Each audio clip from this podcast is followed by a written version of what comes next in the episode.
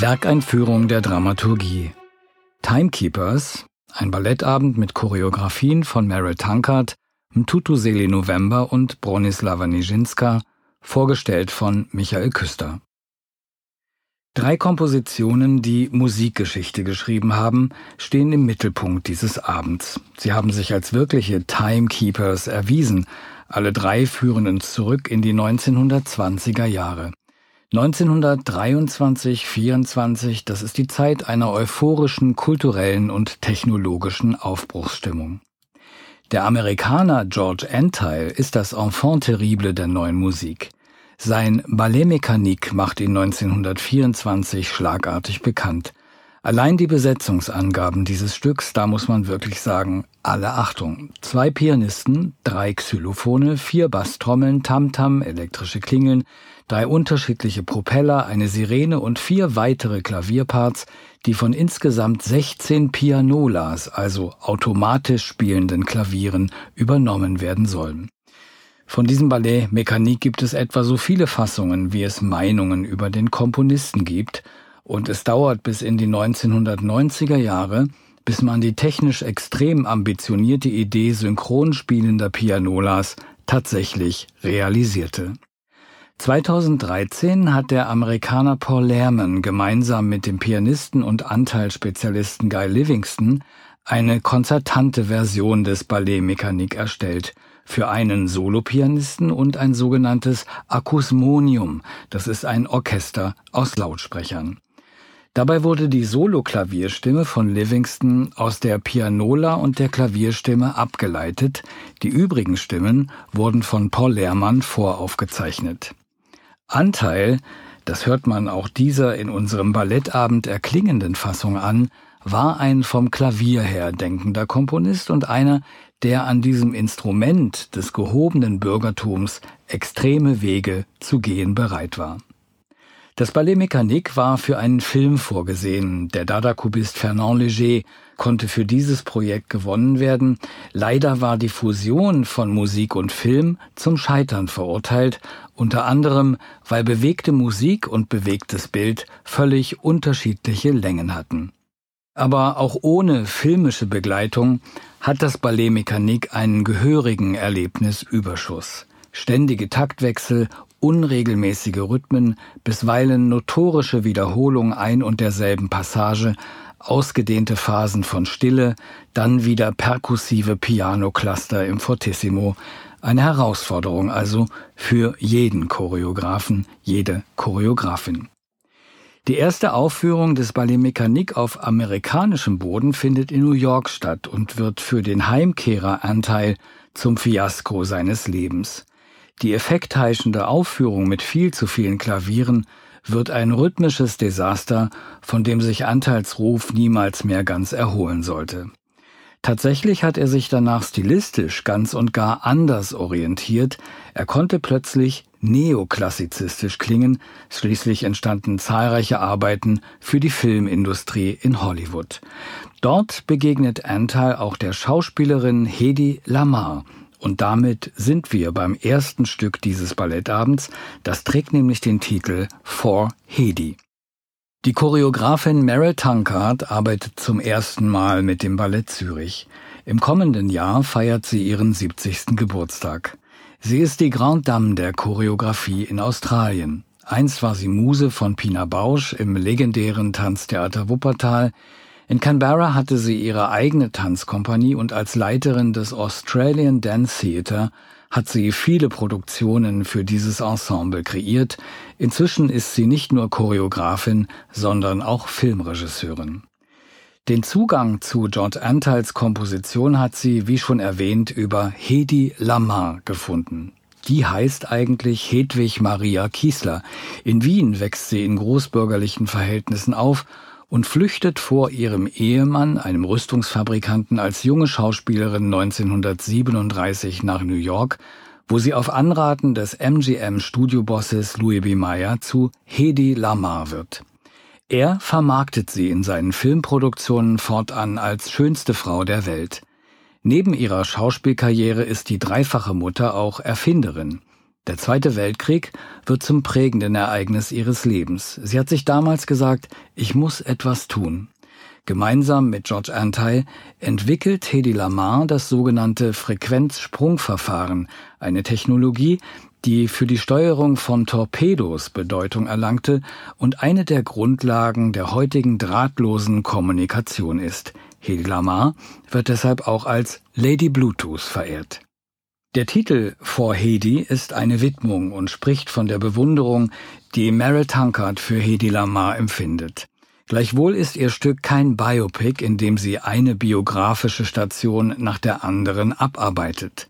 Im Mittelpunkt steht eine an Hedy Lamar erinnernde Figur, die sich allein mit der Stärke ihrer Persönlichkeit einen Weg durch das sie umgebende Chaos bahnt.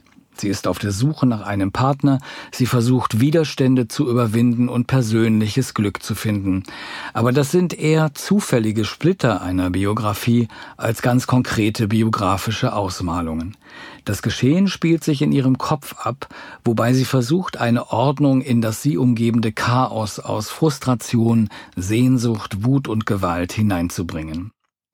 Der schon erwähnte Guy Livingston ist mit seinem Flügel in die Choreografie integriert und bildet das energetische Antriebszentrum für das Stück. In ihrer Choreografie bezieht sich Meryl Tankard auf jene kantig-eckigen Bewegungen und die Marionettenhaftigkeit, die wir heute vor allem mit Waslaw Nijinsky und den Ballet verbinden. Für die Hedi-Figur hat sie sich von vielen Videos und Fotos von Hedi Lamar inspirieren lassen. Viele ihrer Posen sind in das choreografische Material für die Tänzerin eingeflossen. Im Zusammenhang mit seinem Ballet Mécanique hat George Anteil immer wieder die Begriffe Beauty und Danger verwendet und genau auf diesem schmalen Grad zwischen Schönheit und Gefahr bewegt sich dieses Stück. George Gershwins Rhapsody in Blue gilt als musikalisches Kaleidoskop Amerikas. 1924 brachte sie dem Komponisten den internationalen Durchbruch. Gershwin selbst hat das Stück in einer Fassung für zwei Klaviere komponiert, die unserer Ballettversion zugrunde liegt. Gershwin sagt, in der Rhapsody habe ich versucht, unseren Way of Life, das Tempo unseres modernen Lebens mit seiner Hast, seinem Chaos, seiner Vitalität einzufangen. Der junge südafrikanische Choreograf Mtutuzeli November ist auf dem Weg, auch international gerade richtig durchzustarten. In einem Township in Kapstadt ist er in bescheidensten Verhältnissen aufgewachsen. Mit 15 ist er im Rahmen eines Outreach-Programms mit dem Tanz in Berührung gekommen. Nach seiner Tanzausbildung und ersten Engagements in Südafrika ist Mtutuseli November nach London gegangen, wo er für das Ballet Black tanzt und auch choreografiert. Viele Preise unter anderem der Laurence Olivier Award für seine Choreografie in Goma und der Black Theatre Award, nun also das Debüt beim Ballett Zürich. In Gershwins Rhapsody in Blue sei er immer wieder fasziniert von den unerwarteten Wendungen, die die Komposition an vielen Stellen nimmt. Die Herausforderung besteht darin, sagt er, mich selbst in der Komposition wiederzufinden und Inspiration aus ihr zu gewinnen. Rhapsodie, so Tutuseli November, ist ein wunderbarer Begriff. Nur lose miteinander verbunden werden in einer Rhapsodie die verschiedensten Einflüsse und Ideen in einen gemeinsamen Rahmen gestellt. Meine Choreografie funktioniert ähnlich wie die Rhapsody in Blue, in der George Gershwin Jazz und Sinfonik miteinander vereint hat. Als Choreograf komme ich mit Tänzerinnen und Tänzern unterschiedlichster Herkunft und kultureller Prägung zusammen. Wir erleben und kreieren Momente der Gemeinsamkeit. Ein rhapsodisches Moment trägt dabei jeder von uns in sich. Das Bühnenbild für Mtutuseli Novembers Stück besteht aus beweglichen Rahmenkonstruktionen, die immer wieder in die Choreografie eingebunden werden. Also keine Dekoration, sondern Durchgangsräume, Ein- und Ausgänge für die Tänzerinnen und Tänzer, die sich in ihnen zu immer neuen Konstellationen zusammenfinden. Zwei Welten kommen da zusammen. Während der afrikanische Tanz sehr geerdet und mit einer gewissen Schwere verbunden ist, macht das klassische Ballett das genaue Gegenteil. Es strebt die Leichtigkeit an, ist nach oben gerichtet.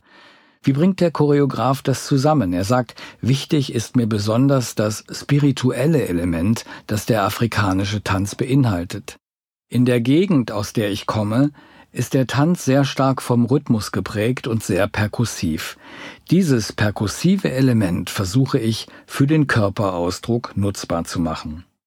Sich selbst in der Komposition wiederzufinden, das gelingt Mtutuzeli November, wenn er ungefähr in der Mitte von Gershwins Komposition einen südafrikanischen Klangraum zu eigener Musik eröffnet und ein afrikanisch inspiriertes Solo tanzen lässt. Da taucht das Stück in eine magische Voodoo-Atmosphäre und alles, was vielleicht bis dahin noch an New York hätte erinnern können, ist plötzlich ganz weit weg. Ganz im Zeichen von Igor Strawinski steht dann der zweite Teil dieses Ballettabends. Sein experimentelles Bühnenstück Les Noces für Sänger, Instrumentalisten und Tänzer widmet er dem großen Impresario der Ballet Sergei Djagilev.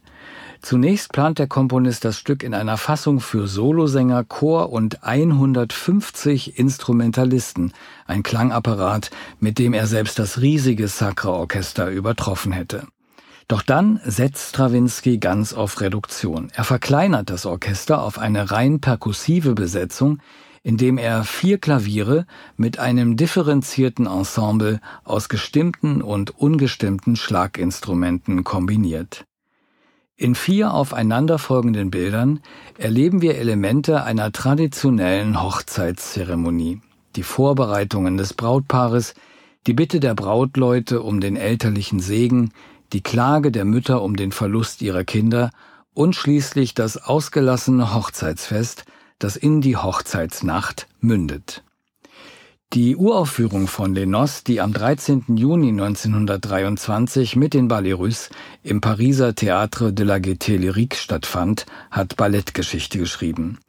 Bühnenbild und Kostüme hatte die russische Avantgarde-Künstlerin Natalia Goncharowa gestaltet, die choreografische Verantwortung lag in den Händen von Bronislava Nijinská, der Schwester Waslaw Nijinsky's. Ausgebildet an der Tanzschule des Marinsky-Theaters in St. Petersburg, tanzt und choreografiert sie für die Ballet Russe. Später arbeitet sie für ihren Bruder Waslaw, für Ida Rubinstein, choreografiert Max Reinhardts Sommernachtstraumverfilmung in Hollywood, gründet eine Ballettschule in Kiew und leitet eigene Kompanien. Gern gesehen hätte man sie in ihrem Ballett Hamlet, in dem sie 1934 selbst die Titelrolle übernimmt. Dass Bronislava Nijinská trotzdem aus den Annalen des Tanzes irgendwie herausgefallen ist und ihr Name sich mit keiner Handvoll Kreationen verbindet, das darf getrost dem Patriarchat angelastet werden. Jetzt aber, über ein halbes Jahrhundert nach ihrem Tod, steht Bronislava Nijinská im Scheinwerferlicht. Dank einer voluminösen Biografie, die Lin Garafola ihr gewidmet hat, Hand in Hand mit der Wiederentdeckung ihrer Werke, die von London über New York bis Zürich eine Renaissance erleben.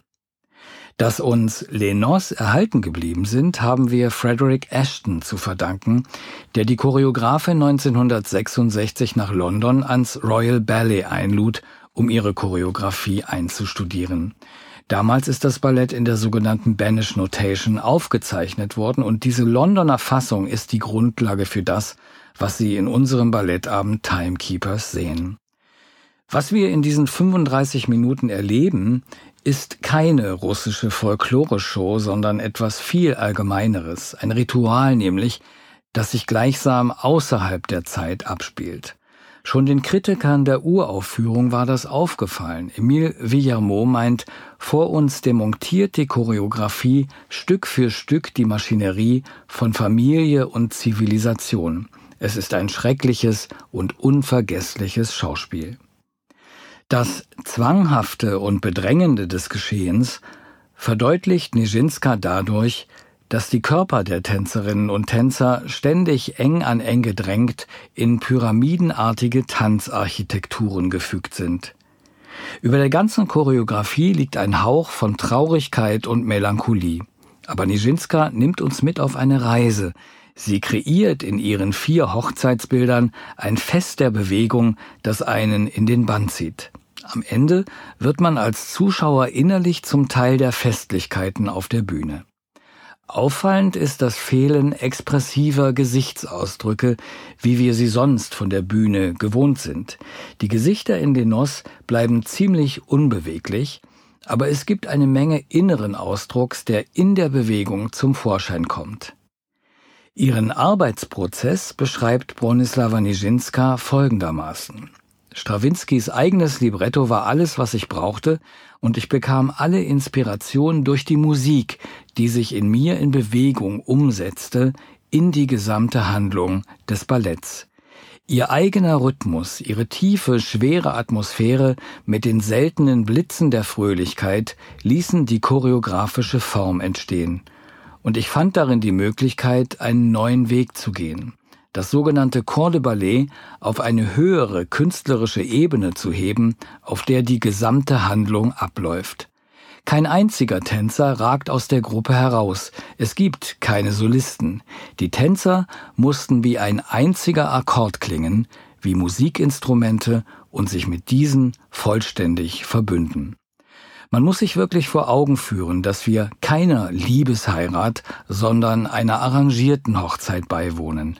Man spürt die Nervosität und Beklemmung, die über allem liegt.